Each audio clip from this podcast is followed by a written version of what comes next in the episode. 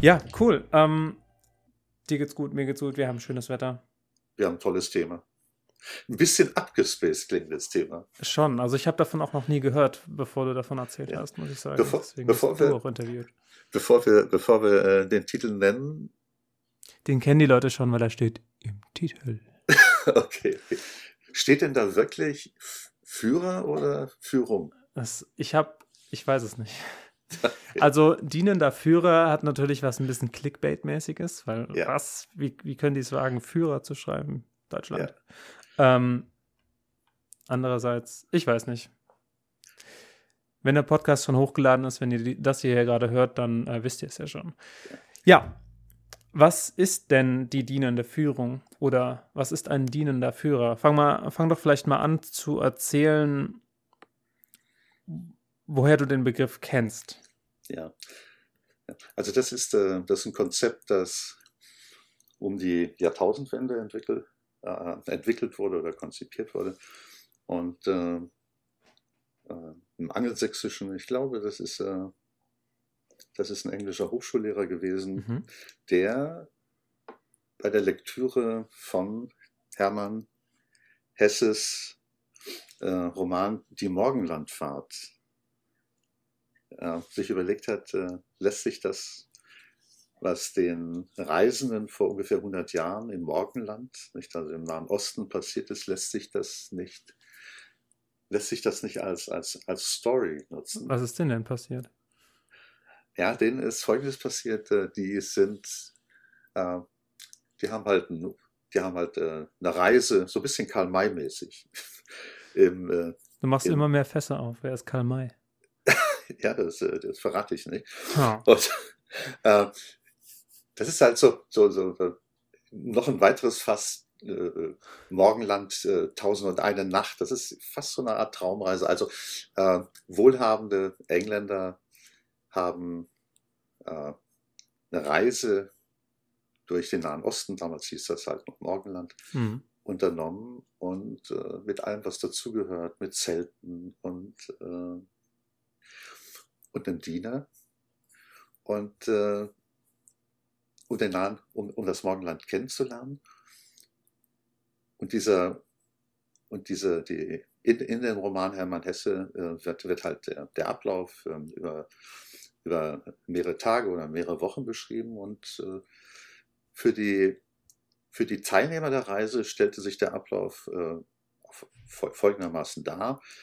Äh, wenn sie morgens aufgewacht sind, äh, war das Frühstück, war der Tee zubereitet. Wow.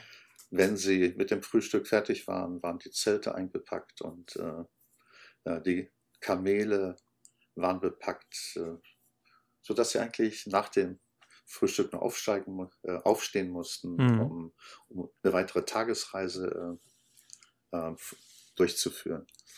Und wenn sie, wenn wieder eine Pause anstand, dann war dann waren halt weitere Getränke vorbereitet und so weiter. Also äh, ganz, ganz und das, das, äh, diese Reise lief extrem harmonisch. Also sagen wir, der, der, der, die perfekte kleine, sehr, sehr komfortable Abenteuerreise.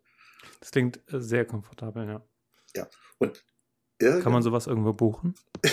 ja, da müsste man Hermann Neiße fragen. Da müsste man in seinen Sarg, in sein Grab reinrufen, müsste man sagen, Hermann, äh, oder es bräuchte einfach nur einen tollen Reiseveranstalter. Der Man bräuchte, genau. Vielleicht gibt es so ein Jahr. Ja, ja, ja. Also es gibt sicher Reiseveranstalter, die den Komfort anbieten mit Kamelreisen, aber vermutlich nicht nach dem Konzept des, des dienenden Führers. Äh, ganz plötzlich, ganz plötzlich hat sich der Tagesablauf dramatisch verändert. Hm. Also sind halt aufgewacht, es war kein Tee da, wir hatten nichts zu frühstücken. Und hm. äh, die Zelte und das Gepäck wurde wurde nicht eher zusammengeschnürt und, äh, und der Grund war der, dass während der Reise, der bisherigen Reise, der Diener, wie so, wie so ein Geist die Gedanken der Reisenden vorwegahnt, antizipieren, mhm. halt immer das realisiert hat, von dem er ausgegangen ist, dass sie, dass sie sich das wünschen. Mhm, okay. Und äh, wenn man so will, ja, ein, ja wie, so, wie so ein Geist. Und äh, dann, dann hat sich, äh, dann hat sich der Vater, Vater dieses äh, Konzept des dienender Führer, dessen Namen ich jetzt vergessen habe, der hat sich, äh, der hat sich überlegt, wow, das, das ist eigentlich derjenige, dieser Geist, dieser, dieser, dieser äh, antizipierende Geist ist der, der eigentlich der Führer ist. Mhm. Der, der führt die Teilnehmer, indem er, indem er erahnt, er spürt oder weiß, was, was die möchten. Woher er das auch immer weiß, das ist eine andere Sache. Und äh, der dann die Interessen der Reisenden im Vordergrund oder im Mittelpunkt seiner Bemühungen äh, sieht, aber sich selbst nicht in den Vordergrund stellt. Das heißt, im Mittelpunkt stehen, steht das Wohlbefinden und stehen die Wünsche, Wünsche der Reisenden. Also die, Haupt, die Hauptfigur in diesem Roman? Ist die Figur, die, die nicht wirklich erscheint. Weder in der Zeit, in der die Reisenden zufrieden sind, weder in der Zeit oder erst recht nicht ist in der Zeit. Die Person immer dabei? Ja, ja, die, reist die quasi immer hinterher oder immer nee, mit? Nee, ja. nee die, ist, die, die reist immer mit und die ist immer dabei. Ah. Okay. Das Aber sagen wir mal, sagen wir, das ist eigentlich das, das Gegenteil vieler Führungskräfte, die sich als, als Poser verstehen. Ja, jetzt Moment mal. Wir haben ja jetzt, ich höre da eigentlich noch gar keine Führung raus. Ich höre da nur, ne, nur das Dienen raus. Ja. Wo, ja. wo findet denn jetzt der Führungsteil statt? Oder muss ich den jetzt ein bisschen reframe, den Begriff Führung? Nee, nee Führung heißt, Führung heißt, äh, sag mal so in der, Manage, in der Management äh, Lehre oder Management-Theorie besteht äh, Führung aus äh, zwei Begriffen. Ich spreche jetzt etwas langsamer, weil ich, weil ich meinem Gehirn von, vor ein paar Sekunden die Frage gestellt habe, äh, grab mal die beiden Begriffe aus. Und beiden, jetzt sind sie da. Die beiden Begriffe sind Lokomotion und Kohäsion. Bewegung Für, und Zusammenhalt? Ja. Wobei Bewegung heißt auf einen Lokus, auf einen, auf einen Ort zu sich bewegen. Das hm. heißt, äh, das heißt, es gibt ein definiertes Ziel. Hm. Management würde man sagen, das Ziel muss smart sein. Äh, an unsere Zuhörer gerichtet. Ihr kennt wahrscheinlich dieses dieses äh, Akronym, dieses Wörtchen smart. Das smart bedeutet halt clever, aber jeder Buchstabe, dieses Wort steht für eine bestimmte Eigenschaft deines Ziels. Also S steht für spezifisch, unmissverständlich. Und das unmissverständliche Ziel ist, dass unsere Reisenden ganz bestimmte Route mit ganz bestimmten Zielen oder Zwischenzielen erreichen wollen. Weißt du die restlichen Buchstaben von Smart, äh, was sie bedeuten? Ja, äh, das M, M heißt messbar. Mhm. Und äh, ich weiß jetzt, im Roman Hermann Hesse wird da nichts von Messbarkeit äh, gesagt, ja. aber äh, als Manager wird man halt sagen, okay, vermutlich wird so eine Reise sehr kostspielig sein mhm. und äh, messen könnte man den Grad an Zufriedenheit. Ja. Oder an Re Reklamation. Ja. Das A steht für Aus Ausführbarkeit, manchmal in der Literatur auch Attraktivität. Ah. Aber meine Lieblingsübersetzung ist Ausführbarkeit. Und das bedeutet, äh, die Ressourcen sind da. Hm, okay. Bevor man für die Reise aufbricht. Und äh, Ressourcen sind dann, die Zeit ist da, äh, das Geld ist da. Der dienende Führer hat auch all die Fähigkeiten, der hat das Know-how, das man braucht, um so eine Reise sehr, sehr komfortabel und komfortabel und trotzdem aufregend und unterhaltsam zu gestalten. Mhm. Äh, das R in Smart steht für realistisch und realistisch heißt einfach, es geht oder es geht nicht. Okay, klar. Und in dem Fall geht es halt. Vielleicht gibt es ein bisschen Probleme, äh, so in der Anfangszeit äh, mit Kamelen zu reiten oder auf Kamelen zu reiten. Aber, und das T, das T heißt terminierbar. Also das macht nochmal, das ist, macht den Teil, die Komponente Lokomotion aus mhm. bei Führung und Kohäsion, du hast ja gesagt, Zusammenhalt. Ja, also das sind zwei, das sind die beiden zentralen Aufgaben für Führungskräfte.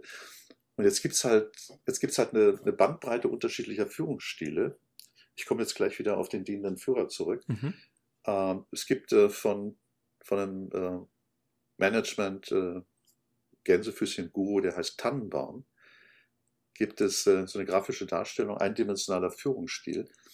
Und äh, der beschreibt halt sechs oder sieben Führungsstile, angefangen von autoritärer Führung bis hin zu demokratischer Führung. Und dann gibt es viele Stufen dazwischen. Und ähm, Tannenbaum differenziert dann diese verschiedenen Führungsstile durch die, durch die Entscheidungsspielräume des Vorgesetzten bzw. der Mitarbeiter. Und bei der autoritären Führung, das ist halt genau das Gegenteil ja. des dienenden Führers, sagt der Führer, die Führerin halt, das wird gemacht, ohne Diskussion. Das ist ein Führungsstil, bei dem die Führungskraft, äh, die autoritäre Führerin halt beansprucht, fachlich die Nummer eins zu sein, äh, bezüglich äh, methodischer Fähigkeiten die Nummer eins zu sein. Hm. Und da spielen soziale Fähigkeiten, Kompetenzen überhaupt nicht, überhaupt keine Rolle. Hm. Und je weiter man in dieser in dieser Tannenbaum-Darstellung links von dem autoritären Führungsstil nach ganz, ganz rechts über sieben Stufen oder sechs Stufen zum demokratischen geht, nimmt der Anteil der Entscheidungsbefugnisse der, der Mitglieder, der Teammitglieder, nimmt halt zu. Mhm. Und demokratisch bedeutet halt, der, äh, die Führungskraft gibt ein Ziel vor, Rahmenbedingungen und lässt dann die äh, Gänsefüßchen die Mitarbeiter sich selbst organisieren. Das heißt, der, die Führungskraft teilt gar nicht, gar nicht mal die Aufgaben in die Personen auf, an die Personen auf, sondern die äh, organisieren sich dann wirklich selbst. Die organisieren sich selbst, ja. Mhm. ja, ja, ja. Äh, beim Und wo passt der dienende Führer da jetzt rein in dieser, das, der passt da eigentlich gar nicht so richtig rein, oder? Der dienende Führer, sag mal, es gibt äh, bei diesem, äh, bei dem äh, demokratischen Führungsstil gibt es, äh, gibt es eine Variante, die, für die steht äh, das Kürzel ähm, MBA, Management by Exception. Und Management by Exception bedeutet, dass die Führungskraft nur in Ausnahmesituationen interveniert.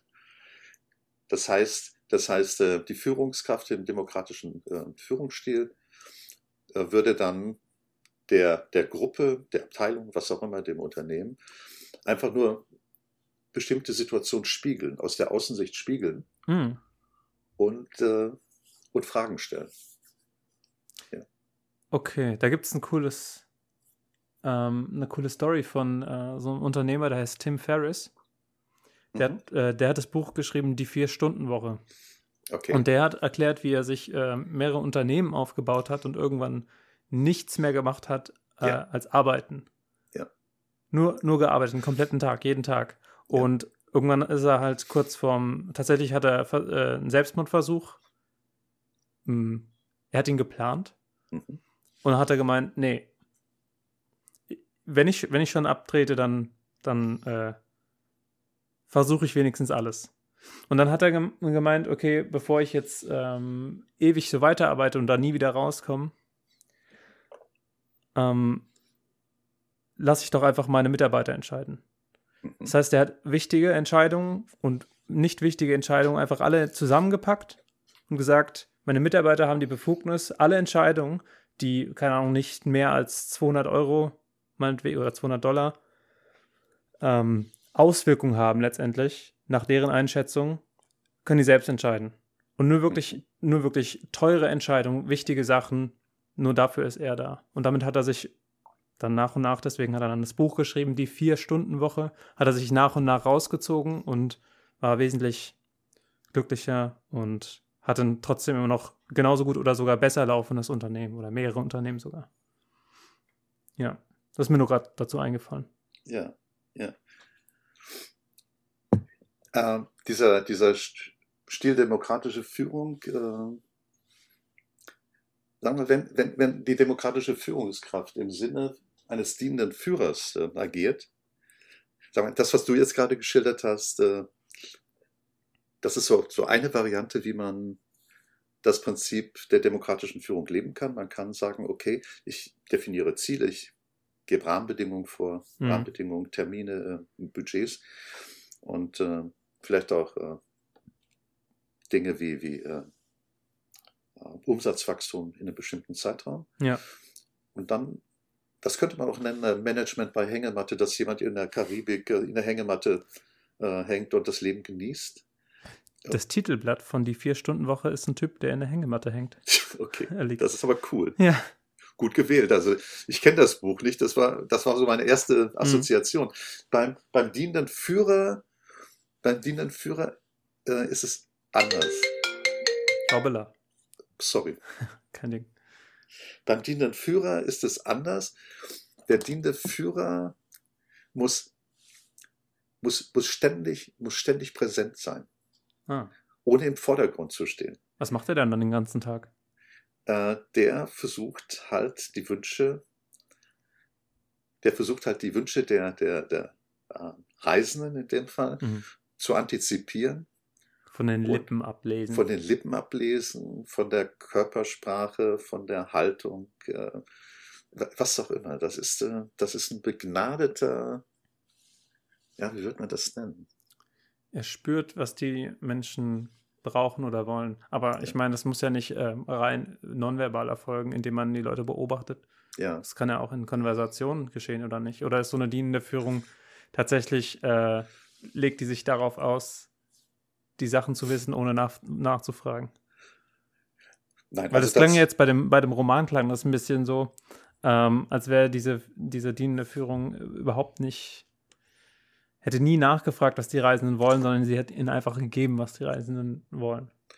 Nein, das, sorry, das ist jetzt, äh, ja, das ist von, von, von, von einer SMS, die ich bekommen habe. Die, okay, nein, das heißt, das heißt es nicht. Also der dienende Führer äh, ist ein Führer, der, der sich einfach zurückzieht.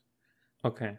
Nicht der, der dann, wenn, äh, der idealerweise Wünsche erahnt. Ja. Der aber auch dann, wenn, äh, wenn Wünsche erkennbar sind, verbal, nonverbal, halt äh, präsent ist, jederzeit präsent mhm. ist und die Wünsche, Wünsche erfüllt. Ja. Ein guter Gastgeber. Absolut, genau das, ja. Das, wäre eine, das ist eine super Übersetzung dafür. Das okay. ist ein guter, guter Gastgeber. Die Frage ist dann äh, vielleicht nochmal, äh, wir haben ja angefangen mit, äh, damit, dass die Bezeichnung Führer im deutschen Sprachraum so ein bisschen historisch, ein bisschen historisch belastet ist. Ähm, ja. Das heißt halt im Englischen heißt das Leader oder Leadership. Mhm. Und äh, im Angelsächsischen unterscheidet man halt zwischen, äh, zwischen Manager und Führer. Ah, kannst du den, den, die Unterscheidung ein bisschen erläutern? Ja, also ähm, Man Manager ist jemand, der, der so den Leitsatz hat, man kann nur managen, was man messen kann. Ja. Und äh, das heißt, es werden Ziele definiert, messbare Ziele definiert, die Ziele werden runtergebrochen. Und äh, diejenigen, die dann die Ziele umsetzen sollen oder erreichen sollen, haben Arbeitsverträge. Mhm. Die haben geregelte Arbeitszeiten. Äh, die, bekommen, die bekommen dann ein Gehalt, das im Arbeitsvertrag spezifiziert ist und so weiter und mhm. so fort. Und ein, und ein Führer, sagen wir, Manager sind dann eher, wie hat Peter Drucker, der Großmeister des Managements, mal gesagt, äh, alle Top-Manager haben eine Eigenschaft gemeinsam. Und die Eigenschaft ist, sie sind alle nicht charismatisch. Und ich habe mir daraufhin mal die Fotos äh, der DAX-Vorstände oder Vorstandsvorsitzenden angeschaut. Ja. Und da sind halt, so sorry, wenn ich jetzt jemand oh oh. beleidigen sollte, aber ich denke, wer uns zuhört, schätzt auch ein offenes Wort. Und es sind halt, es sind halt Manager, Vorstände, die im Schnitt 56 Jahre alt sind, die sich über lange, lange Zeit hochgekämpft haben und das haben sie in der Regel halt nicht gemacht, weil sie eckig und kantig waren, sondern eher smart. Mhm. Und äh, und Führungskräfte jetzt im, im Kontrast zu Managern? Also ja, wir haben jetzt gerade von Managern gesprochen, richtig? Ja, ja, ja. Also mal, äh, Manager sind in der Regel nicht charismatisch und äh, äh jetzt der Sprung zu, zu Führern. Äh, Führer sind, sind charismatisch, Führer haben freiwillige Gefolgschaften. Mhm. Äh, Führer haben, führen mit einer Vision. Mhm. Und diejenigen, äh, die, die, Führ die Führern folgen, äh, tun das nicht, weil sie Arbeitsverträge haben. Ah. Gibt es gibt's da so eine, hm, eine Bevorzugung? Also Führer, Führer sind besser als, äh, als Manager oder ist das so sehr typabhängig? Ähm, woher? Das ist, äh, ich denke, dass. Ja, also das, das ist jetzt einfach, äh, sag mal, äh, es ist, äh, es ist situationsabhängig, ob man, ob die Top-Manager oder Managerin halt Führer sein sollten oder Manager sein sollten. Mhm. Äh, Führungskräfte sind visionär. Also wenn ich halt ein Unternehmen, wenn ich, wenn ich eine neue Vision entwickeln will oder ein neues äh, Business-Konzept oder äh, was wären jetzt zum Beispiel Steve Jobs und Elon Musk? Äh, wären beide Führer. Ja, okay. Das sind auch Kräfte, die, die, das sind dann auch äh, Führer, Führer, Führer sind für, für disruptive Konzepte verantwortlich. Mm, ja. Dinge ganz, ganz anders zu machen. Das, das spielt ein Hand in Hand mit dem Gedanken von Vision. Ja. Ja. ja. Ähm, Manager, Manager sind, äh, ich sage jetzt einfach mal, das klingt sehr, sehr kategorisch. Das, da kann es vielleicht auch ein paar Zehntelprozent Abweichung geben, aber Manager sind super, wenn Situationen in einem Unternehmen, also existierende Situationen, existierende Abläufe optimiert werden sollen. Also ah, beste okay. Bestehendes zu optimieren, Bestehendes effizienter zu machen. Äh, zum Beispiel, indem ich benchmarke, indem ich mir anschaue, äh, wer ist eigentlich die Nummer eins in meiner Branche? Hm. Also, Oder wer ist die ja. Nummer eins in einem bestimmten, bestimmten Bereich meiner Branche und äh, indem ich versuche äh, zu lernen, das zu machen, was die Nummer eins in einem bestimmten Bereich macht. Das, ja. ist, äh, das hat zu tun mit dem Thema Effizienz. Das klingt eigentlich fast, als würden sich Führer und Manager relativ in, in mancher Hinsicht natürlich gleichen die sich, aber wahrscheinlich unterscheiden die sich sehr stark in der Offenheit, Kreativität oder, oder Visionarität ja. oder sowas. Ja. Also das klingt so, als wären Führungskräfte wirklich die, die so sehr, sehr weit vorausschauen und Manager, Manager mehr so die, die Powerhouses, äh, um die Sachen gerade zu biegen oder gut voranzubringen oder so. Ja. So klingt das. Ja. Also sagen wir, es gibt dann bestimmte Zeiten für bestimmte Manager-Typen. Ja. Es gibt halt bestimmte Zeiten, in denen das äh, Unternehmen disruptiven Sprung machen sollte. Klammer mhm. auf Führer, Klammer mhm. zu. Äh, es gibt bestimmte Situationen, in denen es meinetwegen, in denen der, der Markt sehr kompetitiv ist mhm. und in denen das Unternehmen darauf achten muss, sich zu differenzieren über Kosten. Ja, und da mhm. Kosten halt, äh, indem man effizienter ist, indem man einen Teil der, Teil der Aufgaben äh, outsourced, meinetwegen in, in, in Ländern mit niedrigeren äh, äh, Personalkosten und so ja, weiter. Ja, ja. Das ist dann der Management-Teil. Ja. Das heißt, es gibt kein, das eine ist besser als, als das andere, sondern beide haben ihren Platz. Ja, ähm, ja macht, macht Sinn. Das, das erinnert mich ein bisschen daran, dass man sagt, bei Startups, also gerade wenn man jetzt von, von also neue Unternehmen, Entrepreneure machen irgendwelche ähm, neuen Ideen, ähm, bringen die auf den Markt, die laufen vielleicht so lala, aber die, die Grundidee ist, ist der Hammer. So. Ja. Und dann muss äh, der, der, die Führung, die das, die das gestartet hat, quasi Platz machen für einen guten Manager oder selbst Absolut. zu einem guten Manager werden, damit die Person das dann wiederum äh, wirklich an sicheren Hafen bringen kann und dann ein tolles Unternehmen daraus machen kann. Absolut, absolut. Ja. ja. Also das ist die Erfahrung äh, über, über mehr, als, mehr als 100 Jahre. Ähm, Unternehmensgründer sind, sind häufig Führertypen. Mhm, ja, die, haben, haben, die haben eine Vision und. Äh, und den, es gibt Leute, die ihnen folgen. Die Leute, die ihnen folgen. Und es gibt dann Leute, die, die Neinsager sind, die sagen, ach, das, kann, das haben wir noch nie so gemacht, das können ja. wir nicht machen. Und, äh, und das Tolle an, an sowohl an, an Unternehmensgründern, die Führertypen, ist, äh, die lassen sich dadurch nicht verunsichern. Mhm. Es gibt so, es gibt so, so, so ein sehr, sehr, sehr schönes, für mich jedenfalls, sehr, sehr schönes Bild in dem Zusammenhang. Also wenn man sich vorstellt, dass ein Führer Unternehmensgründer, Führer mit dem Auto auf der Autobahn unterwegs ist, im Dunkeln unterwegs ist und äh, er hört dann im Radio die Nachricht, Geisterfahrer auf der Unter Autobahn unterwegs und äh, der wird dann sagen, ein Geisterfahrer, tausend Geisterfahrer. Das heißt, sein Selbstverständnis ist das, dass er sagt, ich, ich bin richtig. Das habe ich nicht kapiert. Okay. okay, okay. Ich hoffe, ich hoffe, die Zuhörer haben es kapiert. Nein, dann vielleicht nochmal. Also äh, jemand, der Führer ist, der weiß, der weiß, wohin er will. Der ist von ja. seiner Vision überzeugt. Und selbst wenn man sagt, er sei falsch unterwegs oder ja. alle anderen seien richtig unterwegs, vergesst das dieses Bild mit dem Auto.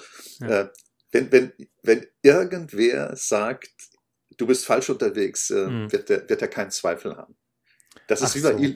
Das ja. ist wie bei Elon Musk. Also, äh, sag mal, so der normale Vorstand, Jurist, Betriebswirt käme vermutlich nicht, auch wenn er ein mutiges Marketing hätte, auf die Idee, einverstanden zu sein, dass mit, äh, dass mit einer Rakete äh, ein Tesla hochgeschossen wird und, und ja, also so in dieser klassischen Managerwelt wird man dann Wirtschaftlichkeitsberechnungen anstellen und wird sagen, okay, mhm äh, was sind die Kost, zusätzlichen Kosten, um da anderthalb Tonnen in, den, in die Erdumlaufbahn zu schießen, nur einfach so ein cooles Bild zu haben. Haben wir überhaupt die Zielgruppe, die das zu schätzen weiß? Wann ja. werden wir den, den äh, wann werden wir die Kosten, wann werden wir den geldwerten Nutzen haben durch einen mhm. erhöhten mhm. Umsatz?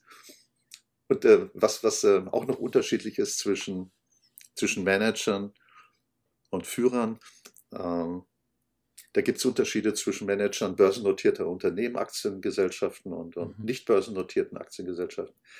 Wenn man börsennotiert ist, meinetwegen als DAX-Unternehmen oder als Unternehmen einer anderen Börse, dann wird man, zumindest beim DAX-Unternehmen, muss man Quartalsbilanzen erstellen. Man, ist, man steht eigentlich jeden, mhm. spätestens alle drei Monate, mhm. vermutlich auch jeden Tag auf dem Radarschirm von Analysten. Das heißt, man ist ganz, ganz kurzfristig getaktet. Mhm. Und, und dieser Ansatz schließt äh, Vision aus.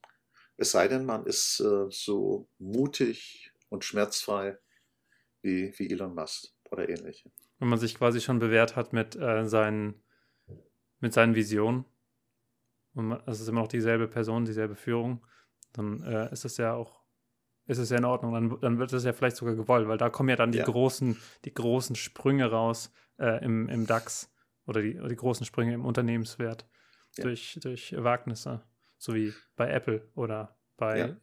Tesla ja. und so weiter. Okay. Ähm, vielleicht nochmal, ja. Entschuldige, vielleicht nochmal einen Sprung zurück zu dem dienenden Führer.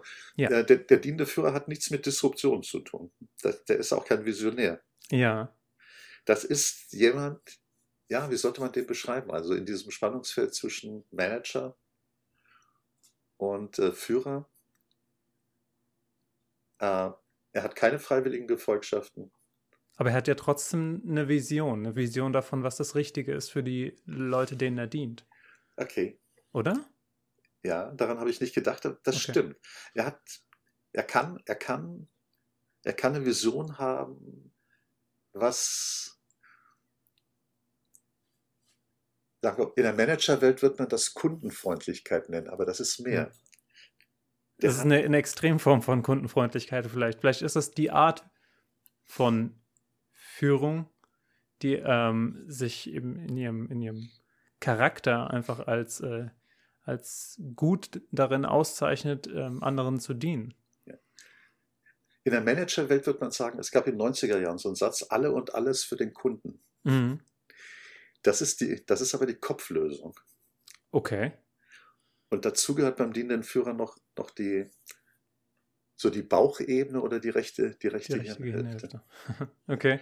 Also wirklich, der dienende Führer äh, ist authentisch in der Art, ja. wie er die Kunden in den Mittelpunkt stellt. Hättest du ein Beispiel? Kennst du irgendjemanden, der als dienender Führer durchgeht? Oder kennt man die sowieso nicht, weil die ja unterm Radar bleiben? Ja, es gibt so ein paar Konzepte, die sind wunderschön. Und äh, die allerdings in der Praxis gescheitert sind. Ist, äh, okay. Dazu gehört, dazu gehört der Ansatz, den wir beim letzten Mal besprochen haben, Empowerment. Äh, sagen wir, die, Rahmen, die Rahmenbedingungen in der, in der Wirtschaftswelt, die, die jetzt seit 1990 am Shareholder Value orientiert ist. Der Anteilseigner steht im Mittelpunkt Und äh, die Manager und die Mitarbeiter haben nur den Interessen, den Interessen der Anteilseigner äh, zu entsprechen. Ah. Und dazu gehört aber auch, dazu gehört aber auch äh, das äh, Unternehmen, das so diesem Shareholder Value Ansatz folgt, halt auch, äh, das heißt, hier, um die Dividende zu erhöhen, um den, den Gewinn des Unternehmens zu erhöhen, dass das Unternehmen halt alle Kostenarten die die Erfolgsgeschichte der Anteilseigner, der Shareholder gefährdet, halt äh, runterfährt. In der Regel heißt dann halt, äh, dass Personalkosten reduziert werden. Das heißt, bei ja. diesem Shareholder-Value-Ansatz, in dem der Anteilseigner im Mittelpunkt, der Kunde im, der Anteilseigner im Mittelpunkt steht, geht das. Das ist doch das große Problem, was aufkommt, sobald man äh, zur AG wird, zur Aktiengesellschaft, oder nicht? Ja, äh, das, das ist ein Problem, das auftaucht, sobald man zum Bör zur börsennotierten Aktiengesellschaft Ja, das, sorry, das meinte ich. Ja. Also es gibt halt nicht börsennotierte Aktiengesellschaften, das sind häufig äh, mittelständische familiengeführten Unternehmen, mhm. die, die wollen halt in diese, in diese, in diese Situation nicht hineinkommen, indem man, ja. äh, indem man ganz, ganz kurzfristig äh, getaktet äh, Entscheidungen fällen muss. Das ist, das ist das Gegenteil von einer visionären Welt. Sind nicht eigentlich logisch betrachtet ähm, Shareholder austauschbar?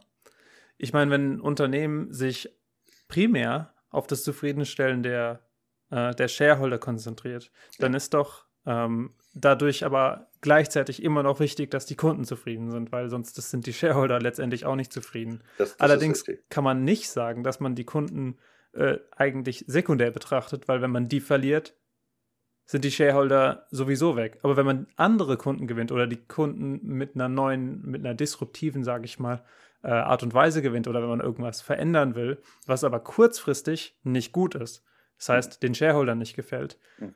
dann können die Shareholder doch gehen. Ich meine, wenn es wirklich gut läuft, also wenn das wirklich eine gute Idee ist, was auch immer man vorhat zu ändern, kommt halt ein neuer Shareholder, der das wiederum sozusagen ähm, ähm, da eine Wertschätzung für hat, für die neue Art und Weise umzugehen mit äh, den Kunden, mit den eigentlichen Kunden. Oder, oder ne, sehe ich da irgendwas falsch? Nee, du siehst das richtig. Warum, warum konzentriert man sich dann primär auf, auf die Shareholder? Oder das ist nur mein Eindruck? Nein, das ist, äh, also erstens, äh, das ist ein Ansatz, der so zwischen 1988 und 1990 entwickelt wurde von äh, Soziologen Rappoport ah. und dem damaligen 90er Jahren dem erfolgreichsten Manager weltweit. Das war der Vorstandsvorsitzende Jack Welch von, von General Electric. Mhm. Und äh, der Shareholder Value Ansatz war so erfolgreich, weil er dazu beigetragen hat, alles, alles Überflüssige in einem Unternehmen, überflüssig bezüglich der Erhöhung der Rentabilität, alles Überflüssige abzustritten.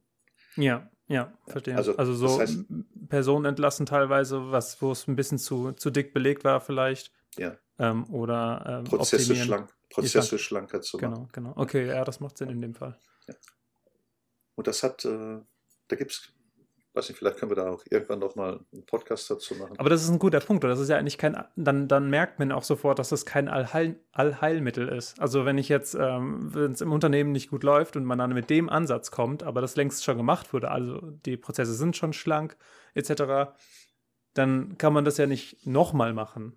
Weil dann sind die Prozesse schon schlank. Dann ist ja das Problem, das Kernproblem ganz anderes. Was, da sollte man ja das nicht angehen, weil sonst macht man sich die Firma ja noch richtig kaputt. Ja. Wenn man versucht, die Prozesse auf Teufel komm raus noch günstiger zu machen, dann entlässt man vielleicht die wichtigsten Leute oder so. Ja. Ja, ähm, was dazu, also zu wichtigsten Leuten sage ich gleich auch noch was. Ja. Ähm, bei diesem Shareholder Value Ansatz versucht man halt, ich habe es vorhin gesagt, äh, zu benchmarken. Das heißt, man vergleicht die eigene Workbench, das eigene Unternehmen oder Teile des Unternehmens mit einer vergleichbaren Workbench äh, in einem anderen Unternehmen. In der Regel mit dem Best of Class. Und, äh, was genau vergleicht man? Man vergleicht halt das, was, was der Beste, Best of Class, was der Beste ja. in der Branche, was der macht, mit dem, was man selbst macht. Also ja, zum Beispiel in der Pharmabranche könnte man als Beispiel nehmen, so Pharma, Medikamente werden in der Regel. Geht es jetzt ums Produkt oder geht es um die Prozesse oder geht's um geht, die Unternehmensstruktur? Es geht, es, es geht, um alles. Okay. Es geht um alles. Okay, alles um alles. Mhm. Ja. Also man würde, würde sagen, äh, ich lege halt die Nummer eins in der Branche, lege ich auf den Tisch und ich seziere sie und schaue mhm. mir an, was die Nummer eins macht. Benchmarking, ja. Benchmark. Und äh, was machen die bezüglich der, des organisatorischen Aufbaus? Mach, was machen die bezüglich der, der Organisation der Abläufe oder der Prozesse? Mhm. Äh, wie hoch ist der Anteil an, wie, wie, wie innovativ sind die eigentlich? Mhm. Da, das heißt, man, man, man, man in, wie, wie so Chirurg, man seziert dann den Körper eines Unternehmens mhm. und schaut sich verschiedene Dinge an meinetwegen auch, äh, wie groß ist die Anzahl der Patente pro Mitarbeiter im Unternehmen, im Nummer 1 Unternehmen. Oh, da gibt es doch, ist nicht, kennst du das Top-Unternehmen? Ich meine, ich hätte das letztens mal von jemandem gehört. In, in, der in, der Pharmabranche war das lange Zeit Pfizer. Das sind okay. die, ah. die jetzt mit BioNTech zusammen äh, diesen, diesen neuen dieses neue Vakzin entwickelt haben. Die, äh, das, das äh, na, Vakzin. Ja. Die Impfung gegen Corona. Genau. Ja, ja. Also, also das ist jetzt, äh, ich komme komm gleich auch nochmal zum, zum dienenden Führer zurück. Äh, die, äh, also das ist so, das ist so die klassische äh, Shareholder Value Welt. Und wenn man, wenn man halt nicht die Nummer eins ist, dann lässt sich in der Regel nicht in ein, zwei Jahren oder in fünf Jahren, äh, kann man dann nicht die Nummer eins werden. Das heißt, mhm. was ich sagen will, es nimmt längeren Zeitraum in Anspruch. Mhm äh, zu lernen, das zu machen, was der Beste macht. Mhm. Und was man dann macht, ist, äh, das könnte man so als Copycat-Strategie machen. Das heißt, man kopiert, man kopiert so lange das, was der Beste macht, bis es so Bestandteil des eigenen Mindsets ist. Ja. Und äh, vielleicht mal, wenn, wenn, wenn, man halt, wenn man sich die Gefahr bei diesem Ansatz, bei dem Shareholder Value Ansatz, äh, ja. inklusive Benchmarking, ist halt, wenn ich lange Zeit den besten kopiert habe oder andere kopiert habe, dann ist es ganz, ganz schwierig, plötzlich disruptiv zu werden. Ja, das, heißt, das heißt, ich habe eine andere Art von, von Denke verinnerlicht oder internalisiert. Hm. Ja, weil das so ein langer Prozess war, ist das äh, komplett ins Unternehmen eingesickert. Ja, ja, ja, ja. ja. Also diese, diese, Art, diese Art zu denken, diese Copycat, äh, dieser Copycat-Ansatz ist dann, sagen wir bildhaft, ist so Bestandteil der, der, der Gene der, äh, der Unternehmensorganisation. Ja. Das, die DNA. Der, genau, der Unternehmens-DNA. Und das, das, ist, äh, das ist halt da ein Problem. Ah, und dann muss wahrscheinlich dann äh, das Top-Management ausgetauscht werden gegen jemanden, der ähm, die Sachen nimmt, wie sie sind und sagt, jo, neue Richtung.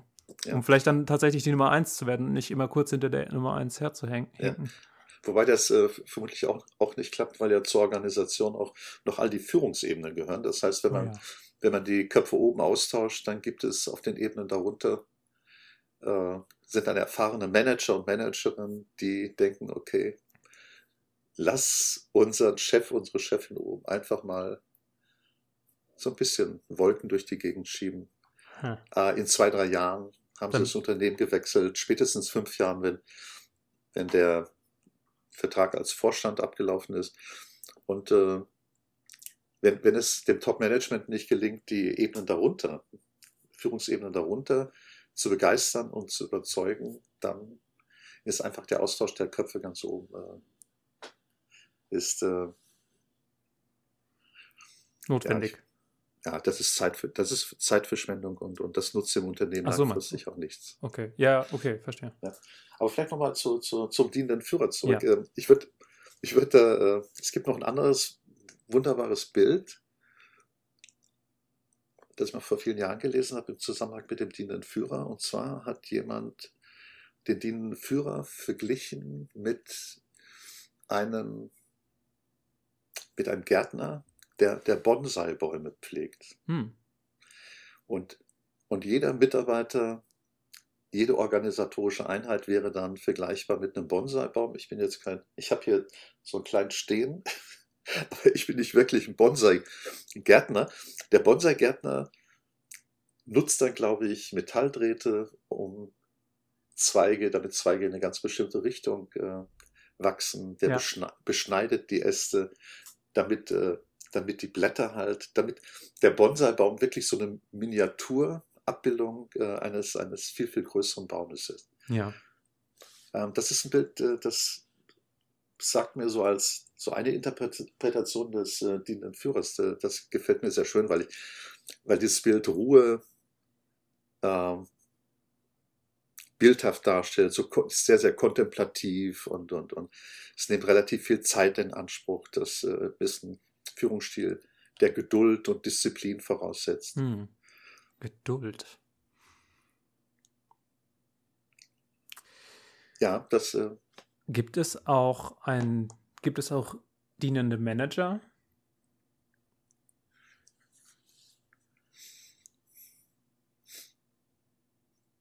Ja. Sag mal, wenn, wenn Manager mit den Definitionen, die ich, die ich äh, vor einiger Zeit genannt habe, also mhm. mit vertraglich gestalteten äh, Beschäftigungsverhältnis und äh, Rollenbeschreibung, wenn ein Manager ein Bild, eine Vision hat oder das, ein langfristiges Ziel vor Augen hat. Mhm. Und äh, den Mitarbeiter, das ist so eine Schnittstelle zu unserem letzten Thema Empowerment, wenn der, nochmal, wenn, wenn dieser Manager ein langfristiges Ziel hat und wenn er in der Lage ist, die Mitarbeiter oder sein Unternehmen zu begeistern und zu überzeugen, weil er auch bestimmte Eigenschaften hat, er ist authentisch, er kann zuhören und so weiter. Mhm.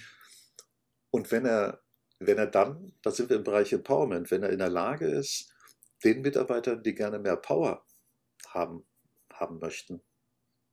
Größere Entscheidungsspielräume, größere mhm. äh, Befugnisse über größere Budgets und so weiter. Wenn der in der Lage ist, jeden Mitarbeiter abzuholen, um, sein, sein, um seine Fähigkeiten optimal auf die Schiene oder auf die Straße zu bringen und sich selbst dann zurücknimmt. Und immer nur dann, wenn er Unterstützung der Mitarbeiter braucht oder wenn er von sich aus sieht, äh, die könnten Unterstützung brauchen, äh, dann, das wären Bedingungen, Führungsbedingungen, die könnte man dann nennen den, äh, den Dean Manager. Mhm, mhm. Ja, okay, macht Sinn. Sagen, sagen wir, wobei die Unterscheidung zwischen dienendem Führer und dienendem Manager dann, dann marginal sind. Mhm. Das ist ein, das ist ein Bereich mit, mit, großen, mit großen Überschneidungen. Ähm, das geht vermutlich nicht in allen, äh, in allen, Organ in allen Or Organisationsformen. Mhm. Sag mal, äh, ich vermute mal, ich vermute mal, also Unternehmen, die unter großem zeitlichen Druck stehen, die unter großem zeitlichen Druck stehen, ähm, überdurchschnittliche Ergebnisse zu liefern, geht das eher nicht. Mhm. Ähm, das war sicher auch, soweit ich mich erinnere, der Grund, warum äh, Stephen Jobs irgendwann mal, nachdem sie Manager reingeholt haben, aufgehört haben, weil er halt auch spielen wollte und weil er eine Vision hatte äh, seiner, seiner Apple-Geräte. Ach so, ja, okay. Also er wollte. Hm, er, er, wollte, er, er, hatte halt die Vision. Er wollte äh, Spielereien äh, auch mal sehen und anfassen und so. Genau. Und er wollte halt, er wollte halt, äh, dass das Rechner nicht nur rein funktional sind, diese grauen Kästen, die es, die es in vielen Fällen auch heute sind, sondern der hat dann, der hat dann farbige, hat farbige Gehäuse gehabt, Bildschirm und Rechner ja. in einem, so wie beim iMac. Und äh, nachdem wir Manager reingeholt haben, die äh, ausschließlich auf die, die Ergebnisse geschaut haben, äh, oder ich weiß nicht, ob sie ihn gefeuert haben, auf jeden Fall hat er das Unternehmen äh, verlassen, hat dann Pixar gegründet und Martin später, nachdem Apple sehr, sehr erfolglos, erfolglos war, wieder zurückgeholt, äh, weil es halt wichtig war, jemand zu haben, der, der weiß, was Kunden eigentlich mögen, obwohl sie das noch gar nicht wissen. Okay, warte, willst du jetzt argumentieren, Steve Jobs war so eine Art dienender Führer? Nee, der war zu, nee, das, war, das war ein Choleriker und Arsch. der, der war nicht, der war sich, der, nein, der war, der war nicht demütig, das ist, aber, aber der, der, der hatte ein untrügliches Gefühl oder eine untrügliche Vision, was Kunden begeistern würde. und begeistern würden, würden sie halt äh, flach, flache, flache Geräte, die man intuitiv bedienen kann ja. und, und, und all das, was äh, Apple erfolgreich macht. Also äh, Steve Jobs war, war ein Visionär hm. und äh, was für, eine, was für Charaktereigenschaften müsste denn so ein Dean dafür haben? Du hast eben schon die Demut genannt, deswegen komme ich da jetzt drauf. Ja. Er muss ja auch nicht unbedingt charismatisch sein, dann nehme ich mal an. Nee. Oder vielmehr ja, der muss nicht charismatisch ja. sein. Ja. Demütig. Das, das, also die Frage ist, wenn wir Geduldig. jetzt. Ja. Aufmerksam. Mhm. Ja, aufmerksam, stimmt. Ja. Also wenn wir jetzt die Reisenden in der Morgenlandfahrt gewesen wären, welch, welche, Art, welche Art von Diener würden wir uns wünschen? Hm. Würden wir uns jemanden wünschen, so, so, so ein Alpha-Typ, der mit dem Hechtsprung aus dem Zelt kommt? Und der, Natürlich der, nicht. Also nein. nicht unbedingt extravertiert. Ja. Introvertiert eher. Ja. Auch verträglich. Also nicht, nicht unbedingt jemand, der einem seine eigenen Wünsche ausredet. Ja möglicherweise auch äh, je nach Zielgruppe jemand, der sehr kultiviert ist. Ja, gebildet stimmt. ist. Ja. Gesprächspartner in jeder Situation ist. Ja. Ohne sich aufzudrängen. Du bist Chef. Nicht der, nicht der dienende Führer ist Chef. Das ist das Gefühl, dass der dienende Führer äh, seinem Kunden geben würde, dass ja. er führt. Und äh, aber zum Konzept des dienenden Führers gehört halt das, dass der, dass der Diener aus dem Hintergrund hm, heraus halt führt. Wie sieht denn so ein Arbeits Arbeitsalltag bei so einem dienenden Führer aus? Also wenn man das jetzt äh, übertragen sollte aufs 21. Jahrhundert, dann ja. Würde es so aussehen, dass, dass der dienende Führer, äh, dienender Führer, dienender Manager, dass der dafür sorgt, dass es äh, langfristige Orientierung gibt, ein langfristiges Ziel gibt. Jetzt sind wir, jetzt sind wir im Bereich Empowerment, unserem Thema im vorherigen Clip. Ja. Dass, äh, dass die langfristigen Ziele so überzeugend sind, dass, dass fast alle mitmachen, idealerweise alle mitmachen hm. und überzeugt sind. Dass, äh, dass äh, alle, alle sagen wir, dass, dass die Mitarbeiter interne Kunden sind, dass man die entwickelt, den Begriff hatten wir auch schon vor einigen Podcasts, ja. dass man die entwickelt hin zu In Intrapreneuren. Ah ja, stimmt, das ist unser Empowerment-Ansatz gewesen. Ja, ja. Also, also Leute, Mitarbeiter, die immer mehr Power und immer mehr Power bekommen und sich dann verhalten, als ob sie Eigentümer des Teils der Organisation sind, äh, für den sie zuständig sind. Das heißt, das sind halt, so wie Entrepreneure sind es Intrapreneure. Mhm. Ähm, und das heißt letztlich, äh, ein dienender Manager, dienender Führer wäre jemand, der den Mitarbeitern sehr, sehr große Entscheidungsspielräume ermöglicht im Rahmen klarer Vorgaben, langfristiger Vorgaben. Mhm. Und jemand, der dann so einen coachenden Führungsstil hat. Das ist jemand, der, der aufmerksam ist, der ähm, individuelle Gespräche führt. Räumt er auch so einem die Steine aus dem Weg?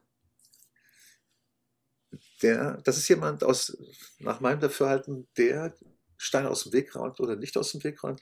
Ähm, wenn, wenn, der, wenn der dienende Manager oder dienende Führer den Eindruck hat, ähm, da ist ein Mitarbeiter, der der an Herausforderungen reifen sollte, mhm, ja. dann, dann wird er ihm halt die, die, die Steine nicht aus dem Weg räumen. Ah, ja, okay. Ja. Wobei, das wobei ist ja ein Teil von Empowerment, die Leute auch wachsen zu lassen durch Challenge. Ja, Weil wenn man keine Challenge hat, dann äh, wird man auch nicht besser. Und, und idealerweise die auch das Wissen zu lassen. Dass man, dass man die Steine im Weg nicht liegen lässt äh, als Schikane, hm. sondern dass es dann Commitment gibt äh, zwischen zwischen dem dienenden Manager, dienenden Führer und äh, dem Mitarbeiter oder, oder dem Entrepreneur, äh, bei dem klar ist, und beide Seiten sind einverstanden, dass halt die Steine liegen bleiben, einfach so als aus Trainingsgründen. Also ein sehr offener Ansatz letztendlich auch. Das heißt, man Abs wird nicht, absolut. man manipuliert nicht seine, seine Mitarbeiter, ja. äh, darin so zu werden, wie man das möchte, sondern man äh, arbeitet mit denen zusammen. Absolut, ja. Hm, super. Ja. Dienende Führung, wie verbreitet ist das, denkst du, in, in, äh, in Deutschland oder generell auf der Welt eine dienende Führung? Sind das so ein Prozent der Führungskräfte oder 20 Prozent? Also 20, 20 nach meinem Gefühl wären, wären zu viel. Mhm. Äh, Im Bereich Startup Companies gibt es, kenne ich, äh, fällt mir nur ein Unternehmen ein, das ist äh, Berliner Unternehmen, das Präservative herstellt. Äh, der, der, Name liegt mir auf der Zunge, ist, ist aber gerade nicht da. Hm. Äh, Einhorn heißen die, glaube ich. Hm. Einhorn. Und äh, es gab es gab in irgendeiner Zeitung ein Interview mit dem Gründer, ursprünglichen Eigentümer von Einhorn und einer Mitarbeiterin. Äh, der Eigentümer hat Folgendes gemacht. Der hat die Anteile des Unternehmens äh, zu gleichen Teilen an alle Mitarbeiter übertragen. Okay. Wenn man so will, so eine Art Partnerschaftsmodell. Ja. Und er hat dann erzählt in dem Interview, was ihn bewogen hat, das zu machen. Und, äh, und bewogen hat ihn, dass er halt, dass er besser motivierte Mitarbeiter haben äh, wollte und, und die, die auch läng längerfristig sich ans Unternehmen binden. Die Mitarbeiterin, die dann eigentlich Partnerin war oder Miteigentümerin, äh, meinte, die Idee hat sie von Anfang an begeistert, aber sie hätte sich nicht vorstellen können, wie unglaublich schwierig es ist, unternehmerische Entscheidungen zu fällen. Ja, stimmt, davon hast du schon mal erzählt. Das ist natürlich, das ist natürlich ein sehr spannender Ansatz, aber ich kann das auch mir vorstellen, dass für einige das gar nicht so toll ist, sowas, so eine Verantwortung zu tragen, weil ja. sie dann die Verantwortung tragen und ja. der auch gerecht werden müssen. Ja. Es gibt äh, nochmal zu deiner Frage, wie viel Prozent, mhm. also ich habe den Eindruck, es so, so einen niedrigen einstelligen Prozentbereich, wenn überhaupt. Okay. Äh, es gibt auch noch ein Modell, es gibt ein organisatorisches oder ein Führungsmodell, das heißt äh, Holokratie, mhm.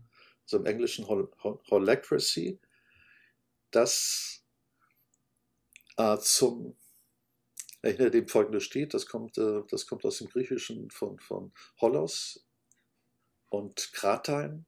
Holos alle oder das Ganze herrscht, Kratein herrscht. Mhm. Und äh, das bedeutet halt, dass man ein Unternehmen hat, das sich selbst organisiert, das eine ganz, ganz flache Hierarchie hat und in denen, äh, in denen verschiedene funktionale Einheiten wie Einkauf oder Marketing oder was auch immer sich in sogenannten Kreisen organisieren. Und die Kreise sind ähm, autark in ihren Entscheidungen. Mhm und stimmen sich aber mit anderen Kreisen ab. Das heißt, es sind immer ein oder zwei Mitglieder eines Kreises sind auch Mitglieder in einem anderen Kreis. Und äh, es gibt, äh, ich frage nochmal nach der Praxis, ich kenne ich kenne nur ein einziges Unternehmen weltweit, das dieses Modell lebt. Das ist ein kalifornisches Unternehmen, das, äh, das Tomaten, also Ausgangsstoffe für, für, für Tomatenmarke herstellt. Ja. Und äh, das ist von, von einem Anthroposophen gegründet worden. Und der hat halt, der hat, äh, wenn man so will, der hat die Unternehmensregeln festgelegt. Mhm. Und Unternehmensregeln so eine Art, dass, äh, dass äh, die organisatorischen Einheiten heißt nicht Kreise, die haben andere Bezeichnungen. Mhm. Ähm, die werden halt bottom-up, werden die, werden die äh, gebildet. Das heißt, meinetwegen diejenigen, die für die Ernte zuständig sind, wählen dann jedes Jahr den Sprecher oder die Sprecherin.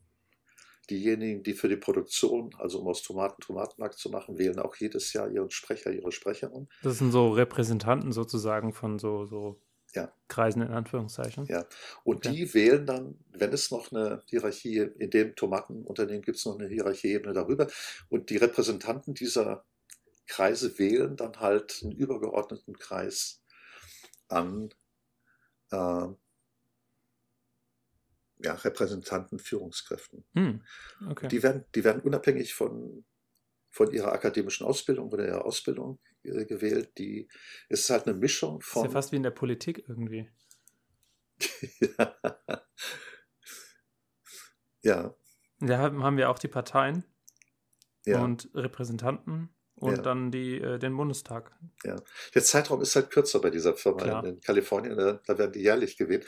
Und äh, interessant ist, äh, interessant ist dann, dass die verschiedenen Gänsefüßchenkreise äh, sogenannte Clues abschließen jährlich. Und Clues steht für Colleague Letter of Understanding. Das heißt, da gibt es zwischen, meinetwegen, zwischen dem Kreis, der für die Ernte von Tomaten zuständig ist und dem Kreis, der die Tomaten dann in der Produktion aufarbeitet, mhm. wird, wird ein Vertrag, ein Letter of Understanding wird mhm. äh, abgeschlossen zwischen Colleagues, deswegen C-L-O-U, Clues. Und in dem Clue, in diesem Vertrag, wird festgehalten, welche Menge an Tomaten in jedem Monat oder in jeder Kalenderwoche äh, vom Feld, in, auf dem Feld geerntet wird und in die Produktion hineingeht. Die, äh, das, heißt, das, das, was da passiert, die, äh, diese einzelnen Kreise verhalten sich wie, wie Eigentümer kleiner Unternehmen, mhm. Entrepreneure. Mhm. Und äh, die haben zwei, zwei Arten von, von Motivation. Einmal, äh, einmal eine extrinsische, finanzielle die werden außerordentlich gut bezahlt. Ich glaube, ich glaube, die bekommen, wenn ich mich recht erinnere, 1600 äh, Dollar pro Woche. Ah ja, stimmt. Für die Festangestellten. Und äh, die intrinsische Motivation ist der große Entscheidungsspielraum. Dann gibt es, äh, die machen, die machen mit, mit einigen hundert Mitarbeitern, machen die, glaube ich, einen Jahresumsatz von 600 Millionen Dollar. Und das ist die, ordentlich. Und dann haben die jedes Jahr, haben die noch einige tausend äh, Tomatenpflücker. Und die Tomatenpflücker, die werden halt, ich glaube, die werden ein halbes Jahr beschäftigt. Die können, mhm. Kost und Logis ist frei. Das heißt, mhm. äh, es gibt dann äh, äh, Häuser, in denen die in der Erntezeit äh, leben können. Und, äh, und die bekommen, die werden, ich habe jetzt keine konkrete Zahl, aber ich meine, ich meine, ich meine, die bekommen auch relativ, für amerikanische Verhältnisse, relativ hohes, haben relativ hohes Einkommen äh, pro Monat. Äh, ich weiß nicht, ob das 3000 Dollar sind oder ein bisschen mehr. Mhm. Ja. Nicht. Ja. Okay, äh, also wenn man so will, dieser der anthroposophische Gründer hält sich im Hintergrund. Mhm. Ich habe ich hab halt im letzten, vorletzten Jahr äh, keine, keine Informationen gefunden, ob, äh, ob der wirtschaftliche Zahlen vorgibt, das wird er vermutlich machen. Mhm. Was er gemacht hat, er hat halt für optimale Rahmenbedingungen gesorgt. Also wenn man so will, ist das äh, Empowerment in Reinkultur. Und äh, es ist aber, äh, sagen wir, das ist ein visionärer Ansatz, ein visionärer An äh, Führungsansatz. Insofern mhm. ist dann der Anthroposophis Führer. Ob er dienender, nein, er ist kein dienender Führer der ist, äh, vielleicht geht es dann eher in Richtung Hängematte. Es gibt regelmäßige Besprechungen zwischen dem Anthroposoph und, äh, und den obersten Repräsentanten äh, in der zweiten Hierarchieebene. Mm, ja. Okay. Ja. Also Dienterführer wäre halt ständig präsent, das ist bei ihm nicht der Fall. Ja. Also wir, leb, wir leben jetzt, wir leben jetzt so seit, ist, seit zehn Jahren in einer Zeit, in der unglaublich viele neue ähm, Organisationsformen und, und, und Führungsstile ausprobiert werden. Mehr Content für uns. Ja, absolut. Okay. Hartwig, das, äh, ich würde es hierbei belassen. Ja, gerne. Ungern. 60 Minuten Ungern. sind um. Ungern. Ungern, ja. 60 Minuten sind um. Hat, ja. äh, war extrem interessant. Ich hoffe, ich habe gute Fragen gestellt. Du hast Absolut. auf jeden Fall super erklärt. Ja. Ähm, das freut mich. An die Zuhörer schreibt mir eine Mail. Und zwar, falls ihr Fragen habt oder falls ihr Themenvorschläge habt. E-Mail-Adresse ist robin.comon.de. Würde mich sehr freuen, von euch zu hören. Hartwig, dir wünsche ich ein wunderschönes Wochenende. Den Zuhörern wünsche ich eine gute Nacht, eine gute Fahrt, ähm, einen, was, was sage ich immer? einen schönen Tag. okay. Macht's Servus. gut. Hartwig, mach's auch gut. Ciao. Und bis dann. Ciao. Bis dann.